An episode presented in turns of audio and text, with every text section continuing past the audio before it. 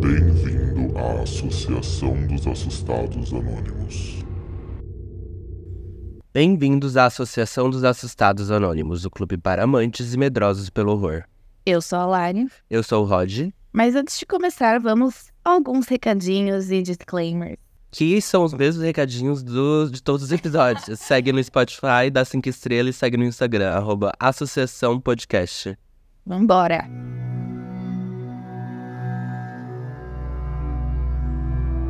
Vocês estão preparados? Porque hoje nós vamos fazer uma viagem no tempo e explorar toda a evolução do gênero de terror no cinema e nas séries de TV. O terror ele passou por uma evolução significativa ao longo das décadas, refletindo mudanças culturais, eh, evoluções tecnológicas, eh, evoluções sociais, e desde as suas origens até eh, os dias de hoje, o terror evoluiu de uma maneira gigantesca, incorporando novas abordagens e tec- técnicas, técnica, tena- técnicas e temas. E vocês sabem qual é o primeiro filme de terror? Você sabe, Lari, qual é o primeiro filme de terror? Não sei. É, considerado por muitos estudiosos, é, é o filme A Mansão do Diabo, ou, agora eu vou gastar o meu francês do Duolingo, Le Manoir du Diable, dirigido por Georges Méliès, de 1896. E pra quem tá reconhecendo esse nome, George Méliès, Méliès, não sei como que se pronuncia, é o famoso cineasta daquela lua que é atingido por uma bala, que todo mundo deve ter estudado no colégio, que tem aquele filme com a Chloe Grace Moretz. Ai, Como que chama? desconheço. Filme do George Méliès. A invenção de Hugo Cabret. Ah, já ouvi falar, mas não assisti não. Bom, mas começando agora, tô... Ah, é, deixa eu só falar uma coisa. gente, esse filme tem no YouTube. A gente vai colocar. Acho que a gente pode postar nas nossas redes, porque ele é bem curtinho. Legal, pode ser. E então acompanha a gente lá no Instagram que a gente vai postar o filme completo. É, é- são cinco minutinhos, eu acho, às vezes que nem isso. E é muito legal ver como que. Como que naquela época o que dava medo era uma coisa totalmente bizarra. Mas pelos padrões de cinema da época é, é incrível de ver. Sim, nem, nem vi, mas eu imagino. Bom, mas entrando então agora nessa evolução do terror, lá em 1922, o terror começou a dar os seus primeiros passos ali é, com Nosferatu, baseado no conto do Drácula de Bram Stoker. Pra quem não sabe, inclusive, esse ano, esse ano não, né? Mas em breve, vai ter um remake de Nosferatu aí com. Adivinha com quem? Anna Taylor-Joy, Will Defoe, que é o nosso querido Duende, Duende Verde, de Homem-Aranha. e Bill Skarsgård. Skarsgård. Skarsgård. O querido Pennywise, meu amor, perfeito. Ele tá virando, tipo, um, um querido do, do terror. Estou apaixonada. Nós temos também no elenco o Nicholas Hoult, do, de Skins, maravilhoso. Ele também fez outros filmes de terror. Ele também tá em um bom caminho ali do terror. E a Lily Rose Depp, de The Idol, que infelizmente foi um fracasso, mas Bo- Tinha, tinha os boatos que o Harry Styles estava em negociação, né? Fun fact. Era pra ter o Harry Styles e a Anna Taylor-Joy de A Bruxa e o Gambito da Rainha. É Gambito da Rainha que fala? Mas eles não estavam com Pra gente. tempo pra fazer. Acho que por falta da, da tour do Harry. Bom, mas enfim, continuando aqui nessa evolução, já lá para os anos de 1931, a Universal presenteou a gente com os clássicos de Drácula e Frankenstein, que definiram muitos elementos do terror da época. Acho que eles são ícones, né? Muitos filmes de terror faziam paródias também usando eles, filmes de comédia, enfim, eles foram um registro marcante ali para nossa geração. Com a chegada da Segunda Guerra Mundial na década de 40, o terror se fundiu com a ficção científica devido muito às mudanças culturais que estavam acontecendo nesse contexto caótico da guerra. Então, monstros gigantes e criaturas radioativas ganhavam vida nessa época, como o Monstro do Átomo de 1955 e o icônico Godzilla de 1954, exploravam preocupações com radiação e armas nucleares. Nessa época também, quando estava rolando a Guerra Fria, depois da Segunda Guerra Mundial, surgiram filmes que abordavam o medo do público de um ataque soviético em obras sobre invasões espaciais. Até porque também estava acontecendo a corrida espacial nessa época, né? É. Então, alguns filmes sobre invasões espaciais começaram a pipocar por aí. É muito interessante ver, né, esse reflexo do que estava acontecendo no- nos dias atuais e como eles pegavam isso para amedrontar as pessoas com os filmes de terror. É muito interessante. Então, ainda até agora, na, na década de 60 e 70, eles já começaram a ir para um lado mais de terror psicológico, uma pegada mais sobrenatural. E foi ali que a gente teve o lançamento de Psicose, de 1960, do Hitchcock, queridíssimo, já explorando aqueles medos internos e umas questões mentais. É, falando em Hitchcock, eu amo. Laranja Mecânica é dele? Não sei. Eu acho que é dele. Se não, a gente corta, disfarça. Não, Kubrick. Ai, eu sempre confundo o Kubrick. Tudo bem, disfarça, mas ele é outro grandíssimo, queridíssimo. Bom, e o terror também começou a explorar essa pegada sobrenatural já ali com O Bebê de Rosemary, de 1968, e o classicíssimo Exorcista, que a gente vai ter um reboot, remake. No final a gente vai contar as diferenças de reboot e remake para vocês. É, que a gente descobriu hoje, inclusive. Mas é muito interessante ver essas pegadas é, evoluindo ali, né? Tipo, então eles começaram a explora- explorar algo que era desconhecido pro, pro ser humano, né? Tipo, era uma pegada muito sobrenatural. E eles saíram daquela época toda de radioatividade, de monstros, e foram pegando já essa a sensação do desconhecido ali pra assustar as pessoas. E agora a gente chega na nossa época favorita, que é a dos icônicos filmes slashers. A gente já falou um pouco sobre, sobre a história dos filmes slashers no episódio 2, sobre Final Girls. Se você ainda não ouviu, dá uma conferida lá que esse episódio está bem legal, é o meu bebezinho. Mas a década de 80 foi marcada pelo surgimento dos filmes de serial killers, como Sexta-feira 13, de 1980, e A Hora do Pesadelo, de 1984, enfatizando muito a violência gráfica. As décadas de 70 e 80 apresentavam um, texto, uns temas que contra a rebeldia da juventude, conforme a gente falou nesse episódio. Caracterizado pelos, pelo subgênero dos filmes de maníaco, que representavam a figura paterna incumbida de punir os jovens. E ali naquela época a gente também tinha a pegada do sobrenatural, que continuou ali dominando essa geração, é, com lançamentos de filmes como Poltergeist, de 1982, e O Sexto Sentido, de 1999. Eu nunca assisti esse sentido. A gente vai ter que assistir hoje. Não, Como assim? nunca assisti. Nossa, amigo. Classicíssima. Eu lembro de assistir bem novinha, assim. E eu vejo pessoas mortas. Com que frequência? O tempo todo. Amo. É, não, ela acabou de sussurrar aqui e não vai sair no áudio, a gente vai ter que fazer uma trambicagem pra sair. Bom, mas continuando aqui na, na nossa evolução em toda a história do terror, lá pros anos 2000, a gente chegou com os grandes filmes como Jogos Mortais, de 2004, que, inclusive, esse ano nós vamos ter Jogos Mortais 10. Vai sair esse ano? É esse? Amigo, acho que é em outubro já. Só. e O Chamado de 2002, trazendo novas reviravoltas, novas abordagens e estilos de filmagem. Nessa mesma época, a gente também tem aquelas, aquelas, aqueles estilos de filmes de found, food, found footage, que inclusive é o gênero favorito do, do Rod. É, com aquela pegada de gravação, né? Aquele negócio meio... Encontramos uma uma gravação aqui de uma casa abandonada, que é o nosso classicíssimo Atividade Paranormal de 2007. É, querido, queridíssimo, entre aspas, né? Você falou É. queridíssimo? Eu falei queridíssimo porque muita gente conhece e, e comenta sobre esse. Quando fala de found footage, É, que é um atividade paranormal. É, Ou hack ou bruxa de Blair.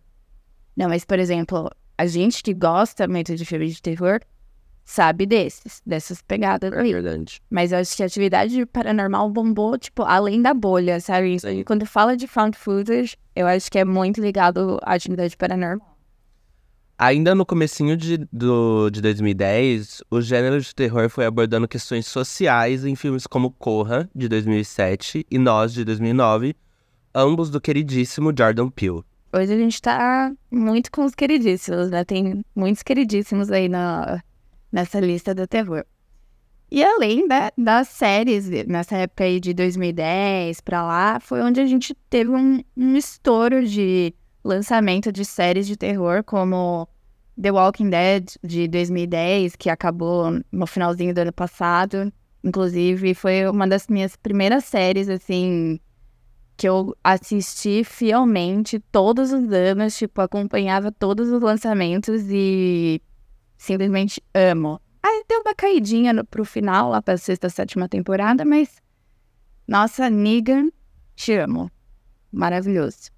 É, a gente também teve American Horror Story de 2011, que tá até agora.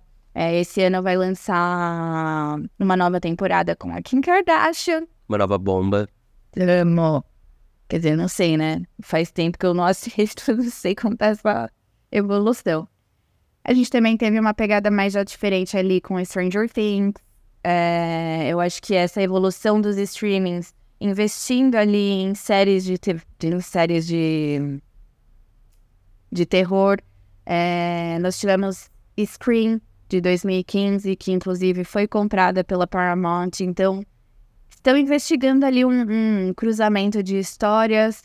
É, talvez Scream 8. Podemos esperar um cross? Não sei. Nossa, da série com o filme. Estão explorando isso aí. Não é nada. Pra quem não sabe, gente, Scream é uma série que é baseada na história de Pânico. É, não tem nenhuma ligação, pelo que eu lembro, só tem alguns, alguns easter eggs. Mas é uma série bem boa, a primeira temporada é ótima. A segunda MTV, né? era da MTV. A segunda cai um pouco, a terceira é uma nova história que tem a Kiki Palmer, inclusive. Kiki Palmer de... Nope. No. E... Do Jordan Peele. do Jordan Peele. E... E sem falar também da icônica Scream Queens, que é uma série que brinca com todos os estereótipos possíveis de terror, de 2015. Gente, se você é medroso, eu recomendo muito você assistir essa série, Scream Queens. Ela foi criada pelo Ryan Murphy e tem muita gente famosa, tipo a Liam Michelle de Glee, tem a Emma Roberts, tem o Nick Jonas, Que? Ah, verdade! Eu tinha esquecido. tem a Ariana Grande, é, tem a menina que fez Little Miss Sunshine. Então, gente, assistam essa série porque ela é muito engraçada e ela não dá medo. Ela é muito, muito engraçada mesmo. Nossa, tá, ela é uma das minhas séries favoritas. Splendid, é verdade. Ryan Murphy, ele acerta na mão. Pra quem não sabe, American Horror Story também é dele. E dá pra sentir uma pegada, né? Tipo, quando você assiste alguma obra do Ryan Murphy, eu acho que dá pra sentir quando é, quando é dele, assim. Eu, eu consigo notar muita diferença. Mas bom, gente, essa foi toda a evolução ali do terror. E como a gente pode reparar, eles estão resgatando muito é, os clássicos do terror. Então, como a gente falou, é, esse ano vai. Eles já estão trabalhando em Nosferatu, é, Frankenstein e Drácula também vão ganhar uma, um remake. E falando nessa- nesse lance de remakes e reboots, a gente queria explicar para vocês um pouquinho a diferença do conceito de remakes e reboots. Quer falar o que é um remake, amigo? Ou você quer falar o reboot primeiro? Eu quero falar o reboot primeiro. É, o reboot, em tradução literal, significa reiniciar. Então, quando os produtores querem começar uma nova franquia que siga rumos muito diferentes da história original, é, eles optam pelo reboot em vez do remake. Um exemplo disso é o espetacular Homem-Aranha, que não é um remake de Homem-Aranha, é um reboot. O espetacular Homem-Aranha é o do Andrew Garfield e não do, do primeiro lá, que eu esqueci o nome. E o remake é simplesmente do termo refazer. Então, eles geralmente usam de uma ideia de recriar um filme com alto nível de fidelidade. Então, é tipo, eles seguem à risca o que já foi passado de uma história já construída. Um exemplo disso é os remakes da Disney, como, por exemplo, o Rei Leão, o Aladdin, a Bela e a Fera, que a gente tá vendo ali bombar nesse, nesse, nessas últimas gerações aí, nesses últimos anos. Então, um pequeno resumo, né?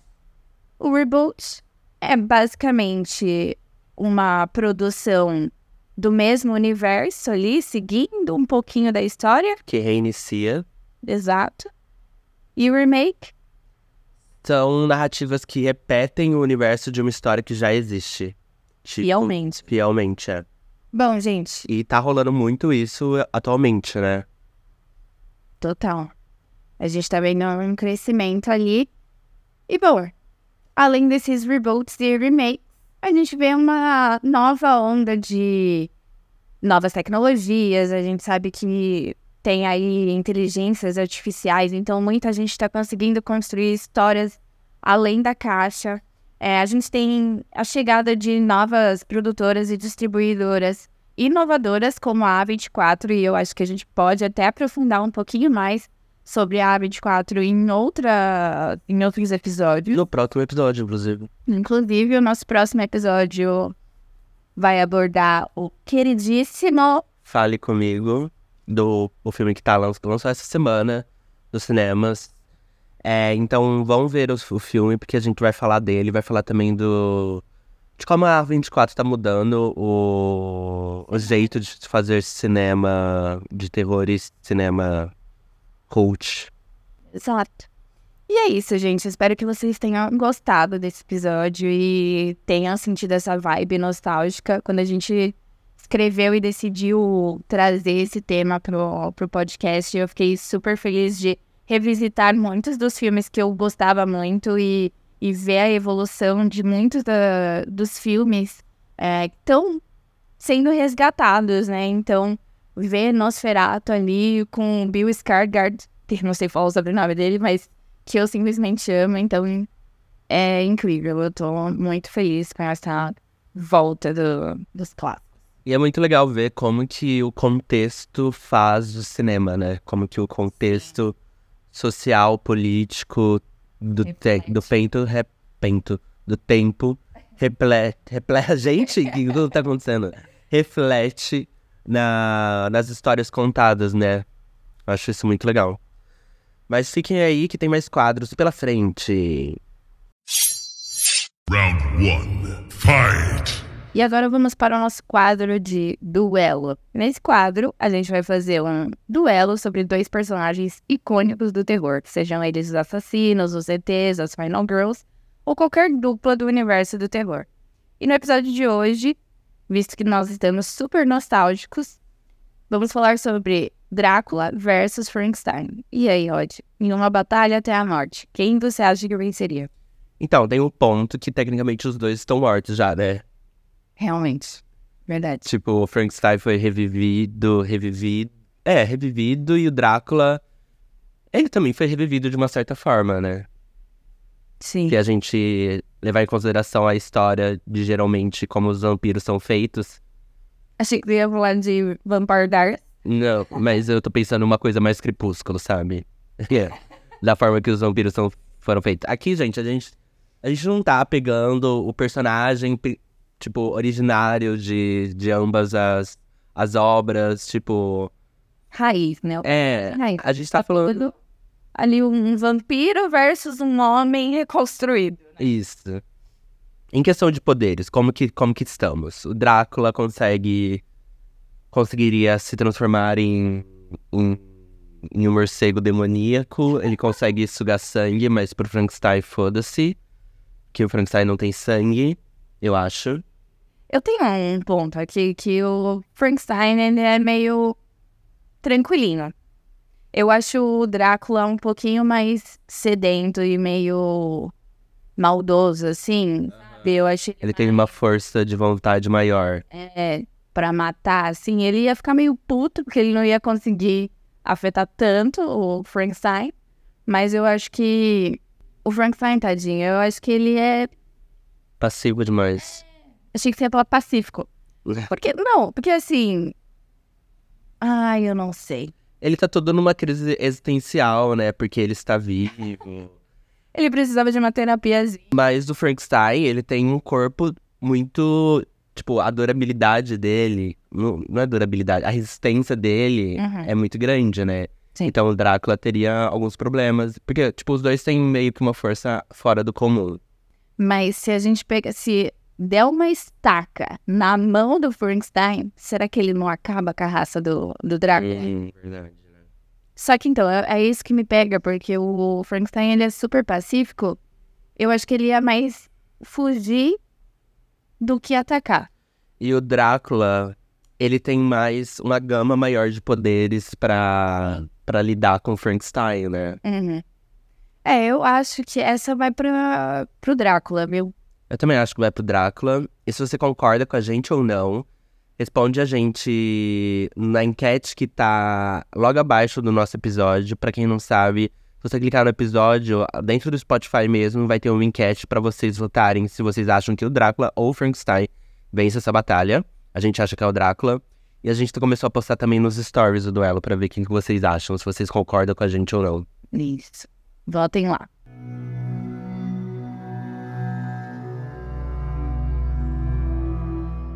E pra finalizar esse episódio, a gente trouxe um conto, só que dessa vez diferente. A gente foi no chat GPT e pediu pra ele escrever um conto sobre dois podcasters. Não li o conto inteiro, eu li só uma parte pra ver se tava tudo certinho, porque eu queria ter a reação real time. Ou não li o final. Vamos ver. Não tem título. Tem. É, o conto do chat GPT.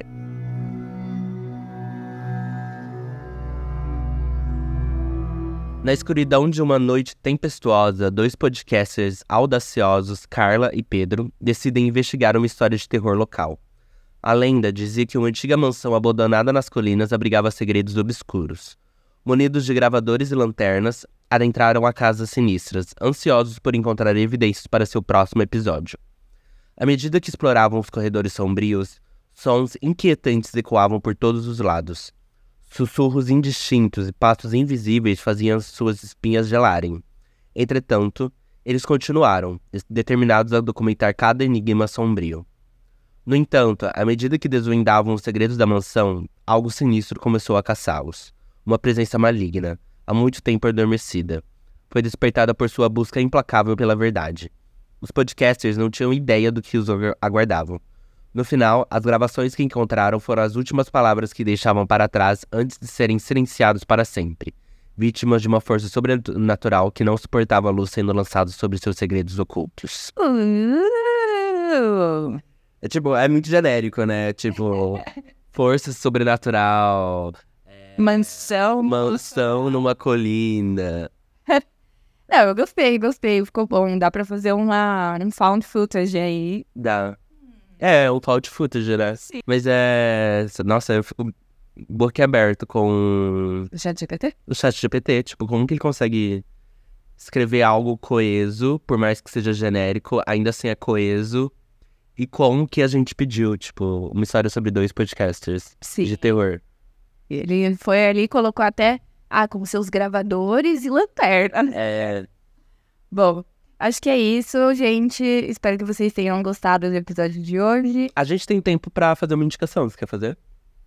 Você assistiu essa semana, recentemente? Bom, eu tô estudando um pouco sobre Jogos Mortais, então eu voltei a assistir toda a saga de Jogos Mortais e, gente, eu tinha esquecido o quão é sangrento, né? Tipo, é É, muito.